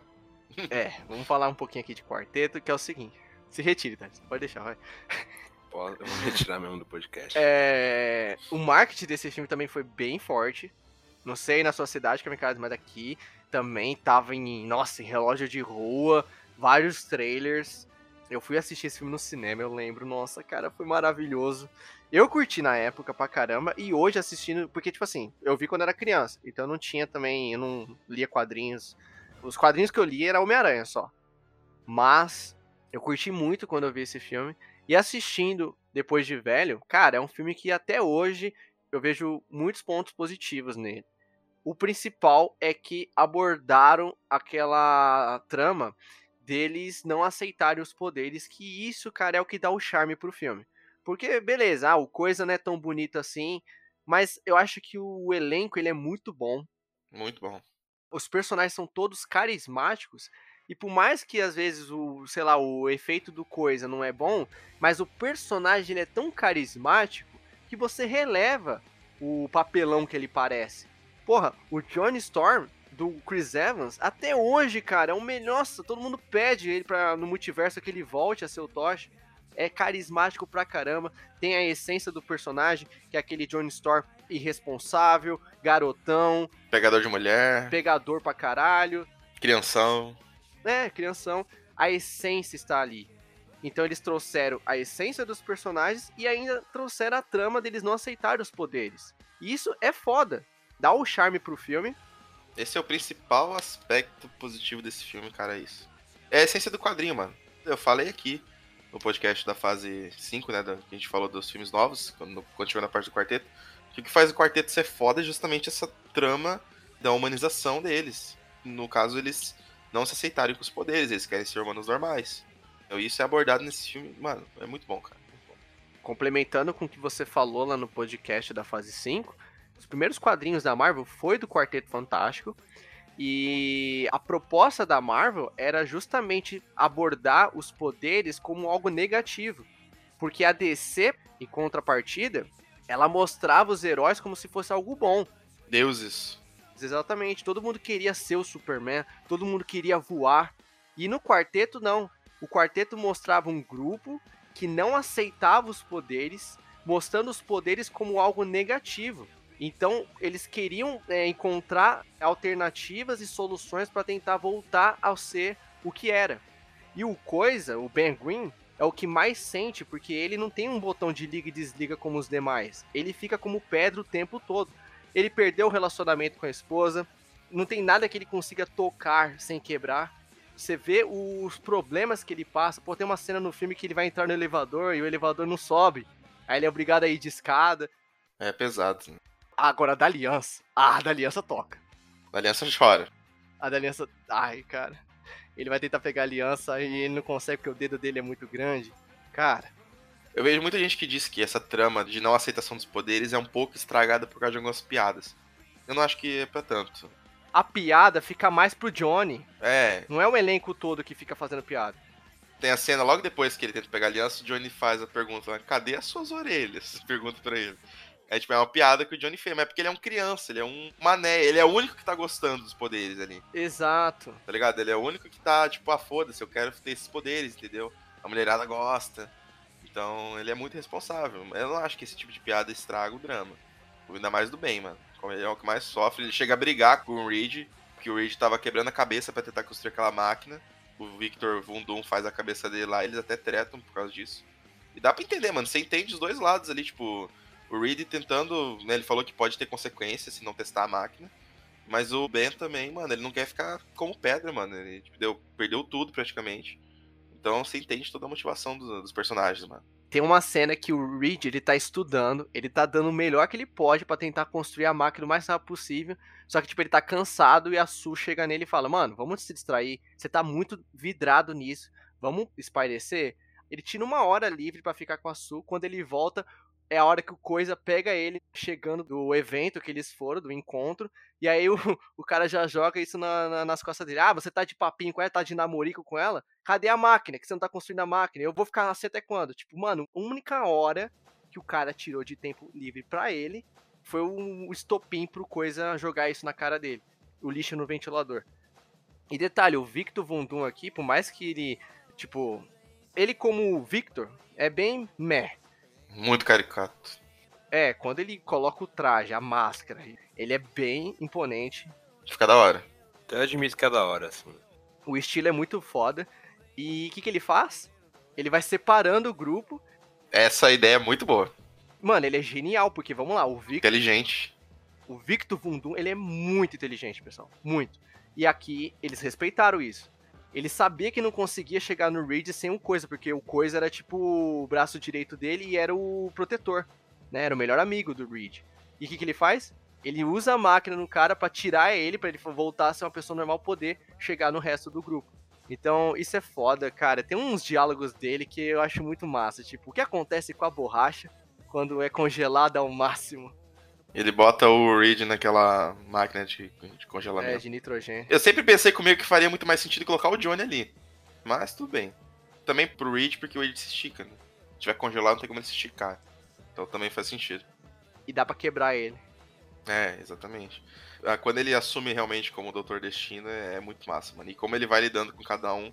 Ele primeiro, o Ben, ele faz ele voltar ao normal. Aí pega o Reed, congela. E aí depois lança o míssil no Johnny, aquela cena que ele pula do prédio e voa a primeira vez, é muito foda, mano. Mas foder, aquela cena é muito boa, mano. O efeito dele em fogo é muito bom. Eu acho bom. E uma coisa que eu gosto também é quando eles estão fazendo experimento neles, né? O Johnny tá naquela câmara onde o Reed tá estudando da onde é a origem do fogo dentro do corpo dele. Que ele começa a ficar brincando em chegar em supernova e ele fala, mano, você não pode fazer isso aqui, senão você vai acabar com a vida na Terra. Ele tá lá dentro dele. Ô Johnny, esfria, começa a esfriar ele. Dá pra esquentar mais. Mano, até como eles adquirem os poderes pela primeira vez é muito bom que ele tá lá esquiando na neve com a namorada. ah, é da E hora. ele começa a pegar fogo sem querer. Thales, como é que você gosta desse filme, Thales? Pelo amor de Deus. Ah, esse filme é muito bom. Ah, para, João. Esse filme é bom pra caramba. É engraçado ela, ele tá com a enfermeira lá esquiando e ela. Você tá pegando fogo, ele. Valeu, você é boa também. Você é quente também. Eu gosto desse filme. cara. Chris Evans, maravilhoso, cara, como Thor. Maravilhoso. E é legal como explora a relação dos personagens é, entre um e outro. Por exemplo, tem a- aquela cena que a Su fica invisível a primeira vez no jantar lá na frente do Reed. Eles estão discutindo relacionamento, né? Aham. Eles já tiveram um, aí eles separaram, fica bem claro, e daí a Su começou a se envolver com o Victor. E o Reed faz um discursinho pra ela aí que é mó nada a ver, é mó discurso de gado aquilo ali. Que tá curtindo ver os dois juntos, né? Que eles estão É, aproveitando a melhor parte do relacionamento. Você vê que ele tá com ciúme, ele tá com ciúminho ali dos dois. E outra coisa, eu gostei desse ator como Reed. Eu acho ele ótimo? Ele tem cara de inteligente, né? De nerdão. Sim, é. Não é igual o do 2015, né? Não. Meu Deus. Mas vamos lá. A sequência é horrível. Esse é o foda, né, mano? Como é que a gente sai de um filme bom desse e vai pra uma sequência tão lixo, cara? O de 2007, ele é muito ruim, cara. Ó, só tem uma coisa que eu gosto Tem de duas cenas. Tem duas cenas que é é boa. A do Tocha atrás do surfista, é icônica. É, essa é muito boa. Essa cena é muito boa. E quando o Tocha pega todos os poderes lá de todo mundo. É, é daorinha, vai, eu gosto assim. É, da hora, da hora. Mas só isso também. É, é, é daorinha, é daorinha. Ainda sobre o primeirão, é, eu diria que a parte que é mais ruim do filme, eu acho o terceiro ato muito rápido. Eu também acho. Você mal vê o Reed se esticando. A luta dos quatro contra o Dr. Destino é muito, dura dois minutos, acho que três minutos, tipo, muito rápido. Tudo bem que eles são apelão, ele- eles realmente usam dos poderes, né? Johnny faz a supernova, o Reed vira aquela capa e enrola todo o Dr. Destino, né? Su faz um campo de força pra o fogo não se espalhar. O embate ali entre os quatro e o Dr. Destino é muito rápido. Eu acho que é. É um pouco anticlímax até. Você tá na hora esperando a luta, ver os quatro contra ele, acaba que é meio decepcionante. Mas isso não tira o mérito do filme. A cena que o Ben volta o coisa, e aí o Dr. Destino tá na hora de acabar com tudo, aí vem o coisa quebrando a parede e fala: Não, Vic, tá na hora do pau. É muito bom, cara. Essa frase é boa, mano. Essa frase é muito boa. É muito bom. E quando o Johnny vai com o brinquedinho. O brinquedinho. E o brinquedo é igual coisa, né? Dos quadrinhos, né? Com as sobrancelhas enormes lá. Igual o visual também que era do filme que tinha sido cancelado nos anos 90. Era um filme tão ruim que a Marvel nem lançou. Ah, mas esse filme tem muita cena boa, mano. O Johnny lá também com, no motocross. Vai ver muita gente não gosta também porque não tem tanta cena de ação. É, pode ser por isso. Se você focar nele como os quadrinhos, que é a gente, por exemplo, mano, às vezes, pessoal, se o filme não tem muita cena de ação, mas tem uma história boa, se respeitou os quadrinhos, pra mim já basta, cara. Eu também acho. Homem-Aranha 2, como a gente falou, mal aparece ele como um Homem-Aranha, mas aparece como um Peter Parker. Mas a essência tá ali. O que eu lia nos quadrinhos tá ali. Então pra mim já basta. O primeiro filme é assim, tanto é que na sequência Surfista Prateado tem mais ação e é uma bosta. A história é muito ruim e a ação também não é dos melhores. Tem mais ação no Surfista Prateado, mas é ruim. E é aí que pecou. Eles foram focar mais na ação e não na história. Porque a história do surfista prateado lá, do, do segundo filme, é bem bosta, cara. Tipo, o Galacto é uma nuvem gigante. Galactus é muito ruim, mano. Meu Deus. Quem que teve a ideia de colocar o Galactus nesse filme do Quarteto Fantástico? mano? É porque o Galacto ele é o principal antagonista dos quadrinhos do quarteto. Aí eles resolveram colocar. Só que, porra, mano, colocar um, uma nuvem. É porque eles, eles queriam colocar o Galacto. A impressão que eu tenho é que eles sabem que o Galacto é o principal vilão dos quadrinhos do quarteto. E aí eles queriam colocar, mas também não queriam colocar um celestial gigante, um homem gigante. Vão colocar uma nuvem. Faltou dinheiro pra esse filme. É, faltou dinheiro e também como encaixar, cara? Porque vamos lá, Galacto é vilão de Vingadores, parça. Então, pois é, aí que tá, é um vilão muito grande pra um filme só. Se fosse só o surfista, podia ser melhor. Sim. Porque o surfista desse filme eu acho legal. Eu também gostava do Surfista. Eu gostava do designer dele. O efeito dele, o CGI dele é muito bom. É, da hora. Não, é muito bom até hoje, ele é, ele é muito da hora. O efeito dele voando, na- a cena que o Johnny tá indo atrás dele é muito boa. Aquele efeito. Aí quando ele ficar broxa, ele fica zoado. Aquele efeito. efeito brocha. O que que é? Eu falei quando ele fica broxa, ele fica zoado. Ele fica meio apagado, né? Ah, em vez de ser prateado, ele vira cinza. né? O efeito meia bomba, né? Mas é muito bom o efeito dele prateado. É um prateado espelhado, né, mano? É da hora pra caramba. É, E ele entra na prancha, né? Isso que é foda, né? Tem momento que você só vê a prancha, mano. Doutor Destino na prancha. Vocês não gostam? Não, eu gostei, eu gostei, cara. Se fosse só o surfista, seria mais legal. Tem Galactus, aí tem surfista, e eles voltam com o Dr. Destino. Nesse filme, tipo, o cara voltou dos mortos, né? Que o exército falou que vocês não estão resolvendo porra nenhuma, vamos chamar esse cara aí que quase matou todo mundo agora, mas ele tá do nosso lado. Tem uma cena desse filme que é muito massa, mano. Quando o Reed Richards coloca o general no lugar dele, mano. Essa cena é muito boa. O cara mandando neles e tal. E o Reed manda mó papo pra ele, né? Ah, você não jogou futebol na escola, né? Acho que o general pergunta lá. Eu sou capitão do time, né? É, vocês são meu time, eu sou capitão, eu mando em vocês. E aí o Reed manda mó papo pra ele lá. É, eu não joguei futebol. Eu sentei e estudei como um bom CDF. Com os 18 anos, me tornei uma das maiores mentes que o mundo já viu. E o capitão do time de futebol tá parado bem na minha frente me pedindo ajuda. É alguma coisa assim que ele fala. Eu, eu digo que ele não vai conseguir nada se não começar a tratar a gente com devido respeito. Ele descasca o maluco. Nossa, essa cena é da hora. Até a Su fala, fiquei até citado agora, alguma coisa assim. Ela Eita, fala, o que, que é isso? ela fala, ela fala que isso. isso? Vocês não lembram, não? Ela fala. Isso é, é light, perto da mulher gato com chicote. E o Johnny trocando os poderes, vocês gostam dessa trama? Mano, eu gosto, parça. A trama eu não curto muito, mas tipo assim, o que eles fizeram no terceiro ato, pra ele juntar o poder de todo mundo pra dar um pau no, Isso foi legal. no, no coisa, foi interessante, entendeu? Ele era um homem híbrido ali, né? Acho da hora o. o híbrido. É, ele era, era uma junção de todos os poderes ali, de todo mundo. Ficava invisível, voava com o poder dele e aí esticava. Gosto do, do coisa nessa cena em que ele fica tocando no, no Johnny trocando os poderes dele. Ele vira o coisa, né? Essa cena é. Eu virei um monstrengo. Tem uma cena também que, antes do casamento da Su com o Reed lá, o- eles estão sozinhos. Aí o Johnny meio que tenta perguntar pro, pro Ben como é que ele transa com a SEGA. É, Ele, ah, como é que vocês. Ele começa a fazer um monte de gesto com a mão assim dele. Chris Evans, sensacional, farsa. Ele é muito bom. Cara, ele é ótimo. Ele é ótimo demais. Vamos lá, Thales. Você lembra mais do 2 ou do 1? Um? eu lembro mais do 2, incrível que pareça. É, isso que é foda. Você lembra do pior, porra? O 2 é o. Quando o Stan Lee é barrado no casamento, é esse? É. Muito boa também. essa Cara, a cena. aparição dele no primeiro é muito boa, mano. Que ele vai entregar a carta lá no edifício Baxter. Baxter. É, ele é o carteiro do edifício. Muito bom. Uma pena que, que o filme é muito ruim.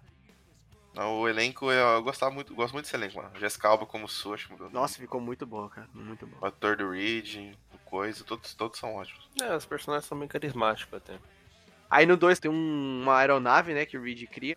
A navinha que se separa.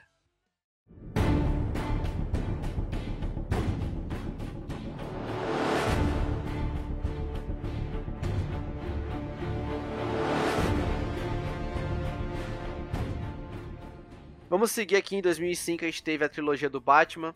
Ah, nós não vamos aqui nos aprofundar também, assim como a do Homem-Aranha, porque a gente já tem um podcast inteiro falando sobre essa trilogia.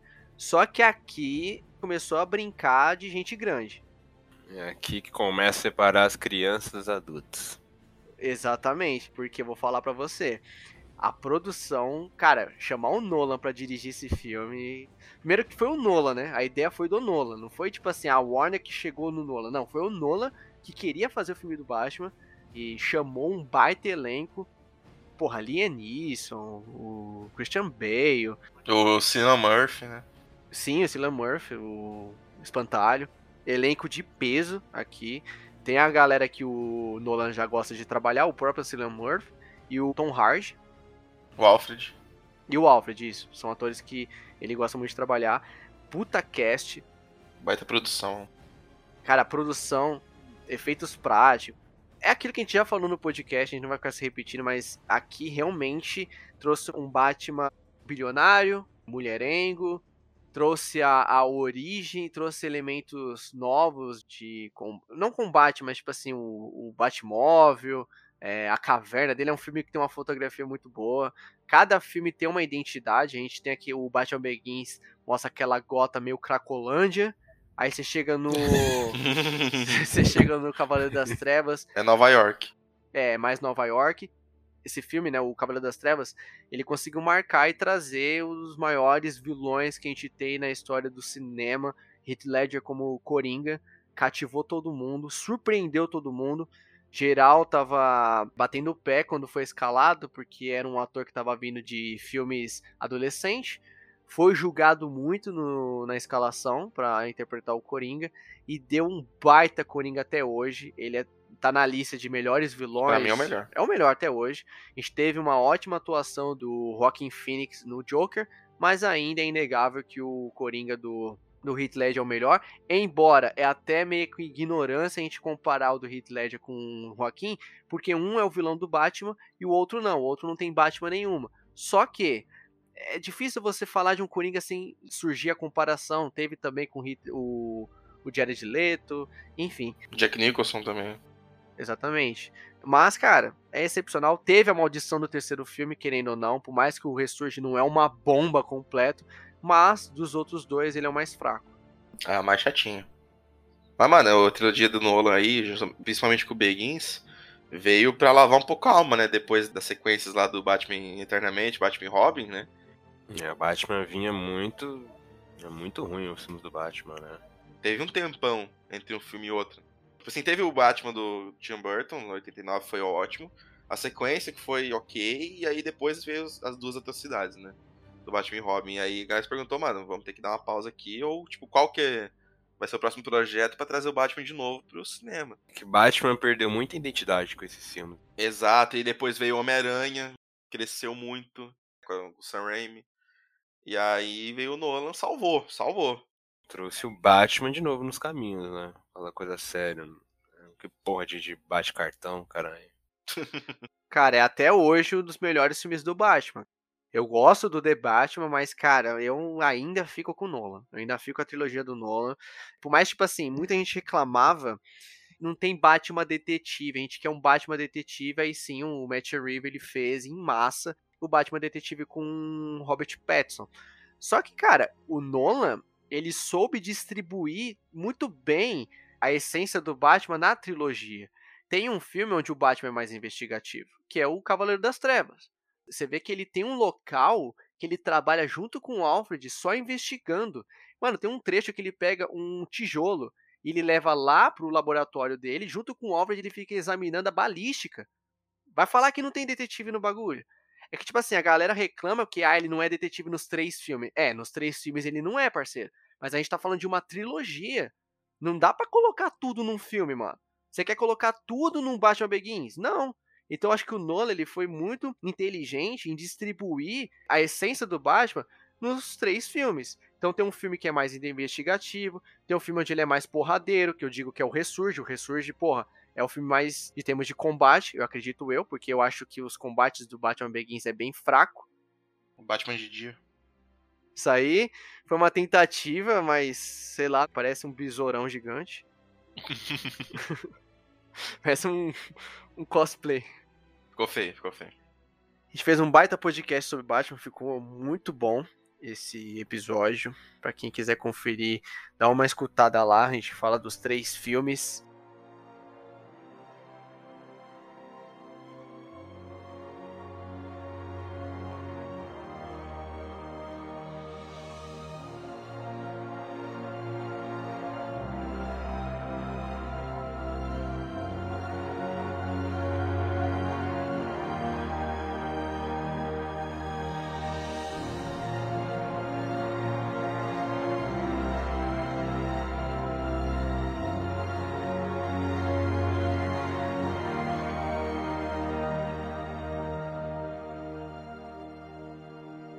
E vamos seguir aqui.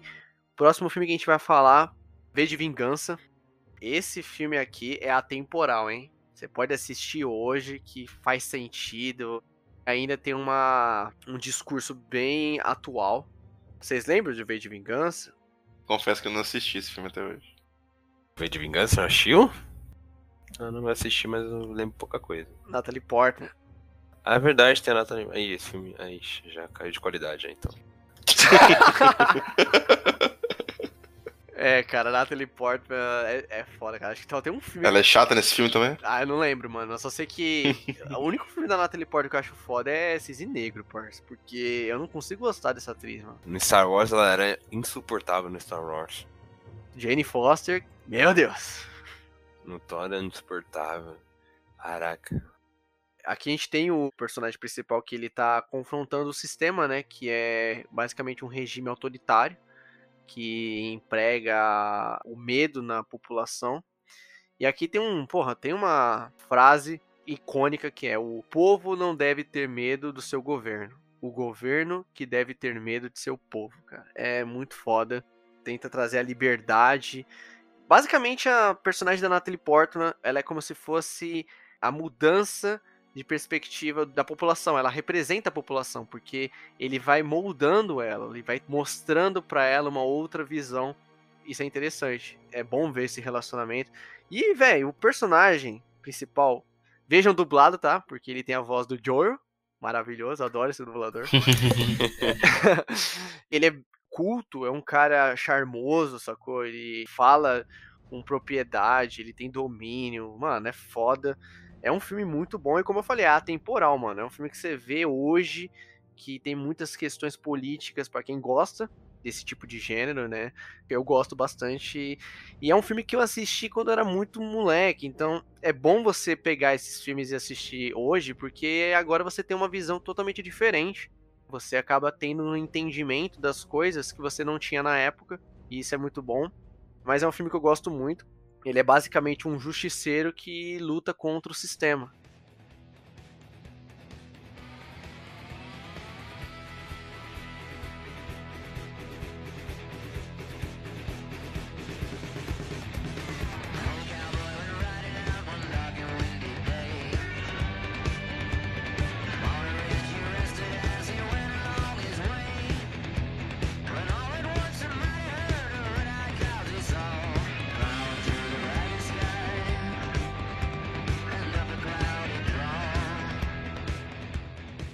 Seguindo aqui, esse é o último filme que a gente vai falar da lista. Depois a gente pode falar assim umas menções honrosas a outros filmes que a gente acabou deixando né, passar, porque senão o podcast vai ficar muito longo. Mas a gente vai encerrar aqui com Motoqueiro Fantasma, filme aí do Nicolas Cage. Cara, esse filme aqui, como, vamos lá, teve dois. Fala, Marcelo, fala que é bom, vai. Fala que você gosta, calma, fala que você gosta. Calma, pessoal. Eu amo esse filme, fala, fala. Teve dois filmes do Motoqueiro Fantasma. Teve o primeiro lá, beleza, a origem dele, e teve aquele espírito de vingança. Esse espírito de vingança é uma merda, cara. Uma merda. Esse filme é horrível. Não que o primeiro seja bom, longe disso. O primeiro também é um filme abominável. Só que tem umas cenas ou outras que é interessante, Ah, cara. Mano, a cena que ele Legal. a cena que ele tá. Calma, deixa eu falar, porra. Eu não posso ter meu Guilty Pleasure? Não posso ter também? Kamikaze tem Homem-Aranha 3, eu não posso ter. Pode falar. Mano, tem uma cena muito boa. Vocês lembram desse filme? Ou eu tô falando besteira aqui? Graças a Deus eu não lembro. É, tipo, isso que eu não lembro, não. Eu lembro que é ruim, é só isso. Tem uma cena muito boa, cara, que é tipo ele indo lá pro lugar lá com. Tá com o filho da puta, esqueci o nome do. ah, esqueci o nome do vilão lá. Legião, o Legião. Ele indo lá de encontro com o Legião. E ele vai junto com um Cavaleiro Fantasma, mano. Isso eu acho uma cena muito louca, porque o Cavaleiro Fantasma era o coveiro do cemitério, né? Que ele ficava indo lá. E tipo, mano, era um cara que ficava ali, é, costurava ele, ajudava ele, né? E tipo, a gente só é revelado que ele é o Cavaleiro Fantasma no final do filme, né? Quando ele vai no terceiro ato de encontro com o Legião. E é muito da hora porque ele, é, ele só tinha uma transformação.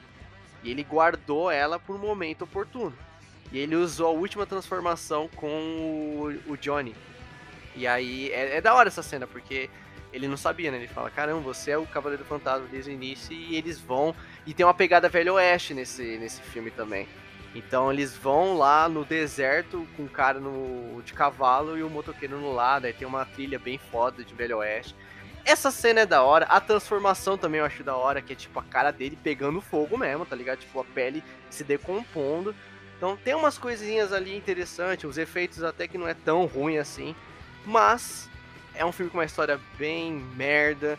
Ah, o par romântico dele também é uma bosta, atriz também, aquela atriz do Furiosos, mais velozes, mais furiosos. Nunca vi mais nada dessa atriz na vida. Tem um olhar da penitência que mostra aqui no primeiro filme, que é foda pra caralho, que ele praticamente queima a alma da pessoa, ele faz ela enxergar todas as merdas que ela fez em vida. O Mephisto, que aparece aqui, é um cara normal, um velho normal, é uma merda também. Meu Deus. Pelo menos apareceu, né? Pelo menos apareceu. Né, dona Marvel? É, a Marvel não mostra o Mephisto. Esquece, Mephisto. Foda-se. Tem umas coisas interessantes, mas é, é um filme ruim. Não vou falar que é um filme bom. Não vou falar que é tipo o Hulk 2003. O Hulk 2003 eu acho um filme bom. Não acho um filme ruim, não acho uma bom. Esse filme aqui é um filme ruim. Começar pelo Nicolas Cage, é um ator que eu não curto tanto, então por aí eu já não lembro muito do filme. Aquele já tava com dívida já. É, exatamente, isso que eu ia falar. Ele tá aceitando qualquer coisa aqui já. Me dá que eu pego. Exato. Joga pro alto que eu pego. O último filme bom que eu vi do Nicolas Cage foi A Lenda do Tesouro Perdido da Disney, que é de 2004, se não me engano, 2005, não lembro. Faz tempo esse filme, hein? Esse filme é bom. Esse filme é bom. O primeiro, né? Porque o Hum, O filme é bom ou é bom por causa do Nicolas Cage? Não, o filme é bom, não por causa dele. Mas o 2 eu acho chatinho. Agora o primeiro é muito bom. É filme de arqueologia, né? Mano, se eu te falar que a Lenda do Tesouro Perdido é melhor que Uncharted, me julgue. Que o filme é mesmo. Mas o Motoqueiro Fantasma é ruim pra caramba. Nem quando era mais criança eu, eu gostava. E olha que o Motoqueiro Fantasma é um personagem da hora, mano. Eu lembro que, que a Record aí adquiriu alguns filmes aí pra passar na, na, na TV.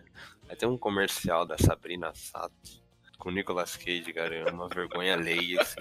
Ah, eu lembro desse comercial que eles estavam interagindo com o elenco. É, Era, um, era um efeito merda, cara. é uns cortes assim, mostra parte do filme, parte da cena, assim, não, cara. E ela, ela não sobe na moto, alguma coisa assim? É, sobe na moto e começa a pegar fogo. Meu Deus. Efeito dos Dez Mandamentos. A primeira oportunidade que a Record tem pra passar vergonha, ela passa. Ela passa. Nesse combo aí não tinha um comercial da Ana Hickman interagindo com a Homem-Aranha do Tobey Tinha, tinha, é isso no mesmo. elevador. Mas essa, essa até que ficou bem feita, mas agora dá essa ameaçada. Se eu sou da Record, eu ia falar, eu ia falar, não, calma lá, o que vocês querem que eu tô fazendo? Eles devem ter como que é fechado um contrato com alguma terceirizada de efeitos. E eles falam, mano, vamos abusar. Vamos abusar, vamos fazer tudo que a gente pode. Esse é o nosso momento, pessoal. É agora que a gente vai ser melhor que a Globo. Vamos. Vamos com tudo. E, cara, eu não aceito assim, tipo, os aprendedores fazer isso, né, mano? Deve estar no contrato, alguma coisa assim. Que é uma vergonha alheia, assim. Me pagassem bem, eu faria, mas agora tá aí fazendo nada, vem gravar um negócio aqui pra gente. Faria não. Eu vendo os direitos do filme, mas só se vocês gravarem comerciais criativos. Vamos dedicar aqui um espacinho para as menções desonrosas. Os filmes que a gente acabou passando, mas que a gente vai citar aqui que são uma bosta. Começar com Lanterna Verde? Esse acabou vindo depois do CM estrear, né? Mas foi antes do CM virar o que virou, né? Esse filme é de quando? 2010? É por aí, 2010, 2011. Uma bosta. Ryan Reynolds, coitado, tinha feito Deadpool no X-Men Origins. Uma bosta. Depois veio pra esse aqui, outra bosta. Aí foi com o Deadpool lá, toda uma galera falou que tava com medo, mas é só ter entregado um roteiro bom pra ele. O Deadpool mostrou que o cara era o cara certo do papel. Pro Deadpool, pelo menos, né? Pro Lanterna Verde, acho que não. Não, mano, aquele uniforme dele lá todo fluorescente. Que bagulho ruim, mano. Que bagulho feio. Era CG, né, o uniforme? Era tudo CG. Aquele filme dá dor de cabeça, mano, de ver assim, nossa. Olha, o trailer era mó da hora, mano. Eu lembro desse filme quando tava em trailer. Eu, pô, esse filme vai ser da hora, mano. Lanterna Verde, pô. Chegou no filme toda galhofa. O trailer é bom? Eu achava o trailer bom, mano. Eu lembro que o final desse filme ainda terminava com um mó gancho pra uma sequência, mano. Coitada desse. gancho, como que era o gancho? Você lembra? Eu não lembro exatamente do contexto do final, mas tipo, no final mostrava um anel amarelo. Nossa, e eles planejaram uma continuação do filme. Vai vir, né? Só pedir, né, Thales? Não, eu por mim não, filme. Ó, esse filme aí é tão ruim, tão ruim, que já vai fazer 10 anos do filme e a gente não tem nada assim previsto de Lanterna Verde. Pra galera esquecer mesmo. Traumatizou, né, mano? Chegou a Liga da Justiça aí e nem pareceu Lanterna. Eu lembro que antes de DC o fracassar, Batman vs Superman, Esquadrão Suicida, a DC tinha anunciado o filme do Tropa dos Lanternas Verdes que ia ter, mas foi cancelar. Foi anunciado em 2014, mas o filme estava previsto pra 2020. Dois anos atrasado já. Vai virar série, né? Não sei, não sei. Mas a gente não quer. Coisas que a gente não quer por enquanto. O que, que você quer, Thales, a DC? Fala aí. Eu quero um Lanterna Verde negão. Tem que ser um Lanterna Verde. o- Ah, igual o que tinha a imagem do Zack Snyder lá promocional. É, aí esse é um Lanterna Verde bom. Não, só a imagem daquele lanterna é melhor que todo o filme. O cara gravou no, no iPhone dele, né, mano? Essa cena. No quintal de casa. Melhor que os efeitos da Marvel, eu vi, velho. Esses memes aí. O cara gravou no iPhone na garagem de casa. e Isso é o melhor que que as coisas da Marvel, né, mano? Incrível. Inacreditável, né, mano? Mas vamos lá, qual outro filme que vocês querem citar? Ah, a gente teve o Quarteto, né? Maravilhoso, 2015. Esse até que saiu bem depois do Semi, né? O Semi já tava em alta. Esse aí foi só pra não perder os direitos. É. Vou contar um relato aqui de novo.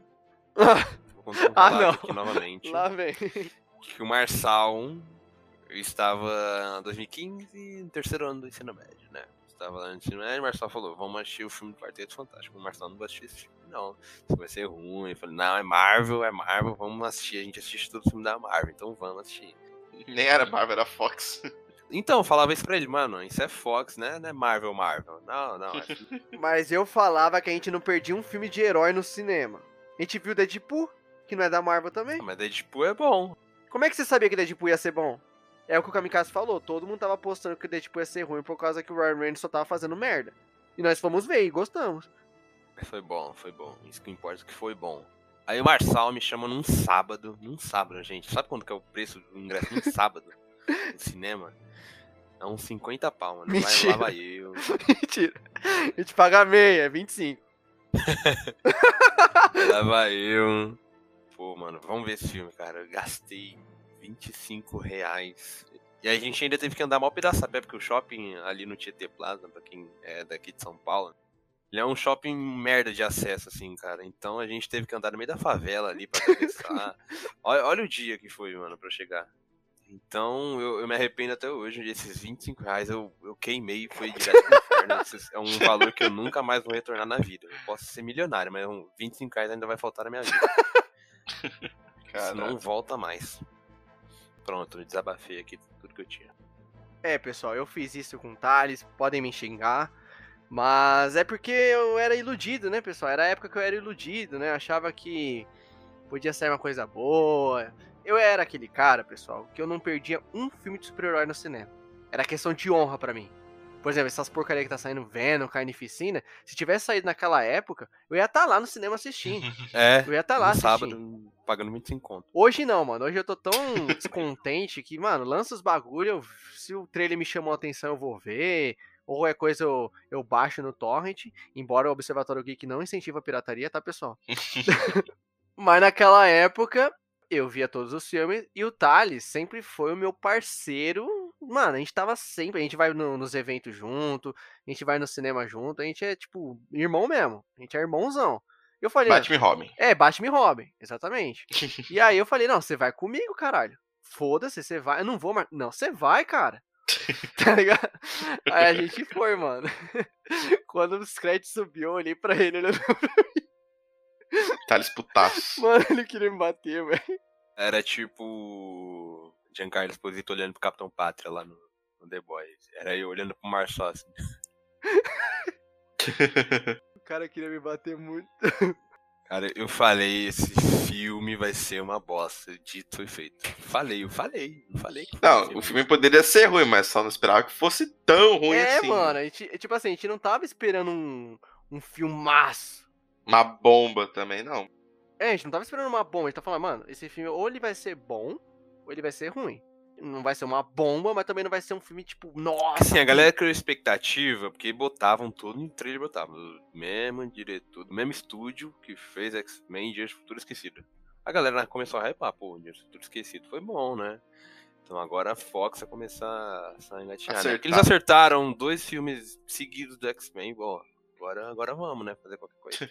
Aí vem e caga tudo de novo.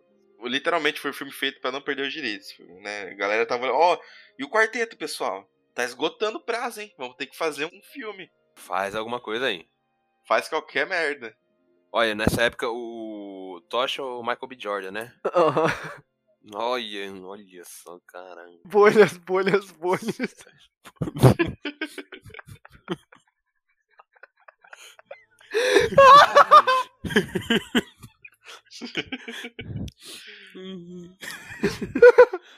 bolhas, bolhas. Minhas bolhas, bolhas. Ai, piada interna, só eu e o Thales pegou essa. Eu sei de onde que é. É, mas a gente explica, né? A gente faz Creed 2, né? Aí, mano, a gente levou as piores pessoas do mundo, né? Não, a gente levou toda a galera do fundão da sala de aula pra ver a porra do filme. E é um drama a porra do filme. É um drama, virou um filme de comédia. Que qualquer cena os caras ficavam zoando. Isso é horrível. Assistir um filme de drama com. É horrível, cara. Eu fiquei com vergonha, mano. Eu juro. Eu fiquei tipo assim, não, não conheço esse cara. Aí a cena, ele tá lá na piscina, lá. Aí começa a sair bolha lá. Alguém gritou, não. Quem que foi que falou? Foi você, arrombado. Foi você que. Falando, bolhas, bolhas, bolhas, minhas bolhas. Referência ao Procurando Nemo. Marçal não parava de rir, mano. Eu tava bebendo refri aí. Cuspi tudo, cuspi tudo. Se tinha uma mulher na minha frente, velho, eu cuspi tudo no cabelo dela. Ai, meu Deus. Então, pessoal, era muita resenha ver filme no cinema quando a gente era mais moleque, né? Mais pirralho. Então a gente via qualquer porcaria, sacou? E outra coisa, eu paguei, eu paguei essa, essa dívida aí. O Thales já me levou pra ver tanta merda no cinema. Que merda que eu levei. Tem outro filme, cara, eu, vou- eu tenho que lembrar agora. Eu tenho que lembrar nessa gravação outro filme que você me levou pra assistir, que é uma porcaria. Que eu falei, mano, vai se fuder, tá? Que você me levou. Qual foi, Thales? Foi no Cantareira. Ah, acho que era a Liga da Justiça. Ah, é, verdade, a Liga da Justiça, porque depois do Batman vs Superman, eu falei que eu não ia ver mais um filme da DC no cinema. Aí o Thales falou, não, Liga da Justiça você vai ver. Aí a gente foi ver, e é uma merda. É É verdade, foi Liga da Justiça, que é o do Joss Whedon, de 2017. É, esse é ruim mesmo. Paguei a dívida. Pronto. Mais algum filme? Menções desonrosas? Ah, o melhor filme, né? Hancock. Ah, não é desonroso. Esse filme é bom? Eu gosto. Esse filme é bom. Ah, esse filme é da hora. É, mas.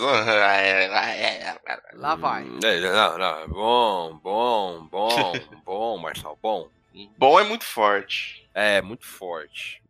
Esse filme é legalzinho. Então, legalzinho não entra como bom? Não. Não. Legalzinho assim, você dá uma risada de legal. Bom é o Hulk. Você falou. Ah, tem um Watchmen. É verdade, tem um ótimo. Ótimo é bom. Eu acho que o Marcelo não gosta desse filme. Ai, sei lá, muito, muito estranho, muito azul, muito. Ai, muito filtro, muito filtro. Zack Snyder, vai tomando. O Watchmen, ele é bom. É que é só bom. Mas a série é melhor. Não vi a série ainda.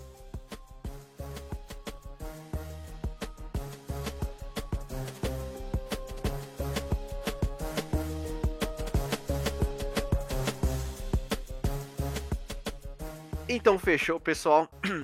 Dissecamos aí alguns filmes da era pré-Marvel, antes da Marvel Studios surgir e trazer esse gênero de herói que já tá, querendo ou não, saturado pra caralho, né, pessoal? A Marvel tá vindo aí com a fase 5 que a gente falou, vai ser 11 obras num fucking ano, tanto as séries do Disney Plus quanto as obras no cinema. A gente vai ter muito, muita obra da Marvel, então se prepare, porque 2023 vai ser o ano que a gente vai enjoar da Marvel, cara.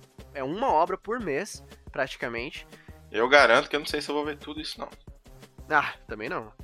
Mas aqui foi interessante trazer algumas obras antes do MCU. Teve obras boas, a gente citou aqui a trilogia do Homem-Aranha, do Sam Raimi, do Nolan, os X-Men, foram ótimos filmes. Teve umas, umas, uns filmes aí bem questionáveis. Mas é isso, pessoal. Sigam a gente nas redes sociais, o nosso Instagram, Observatório Geekcast, e o nosso Twitter, Observatório GK. Mas é isso, pessoal. Tamo junto. Até a próxima. Falou. Falou, galera. Tamo junto. Até o próximo podcast. Falou, galera. Tamo junto. É nóis.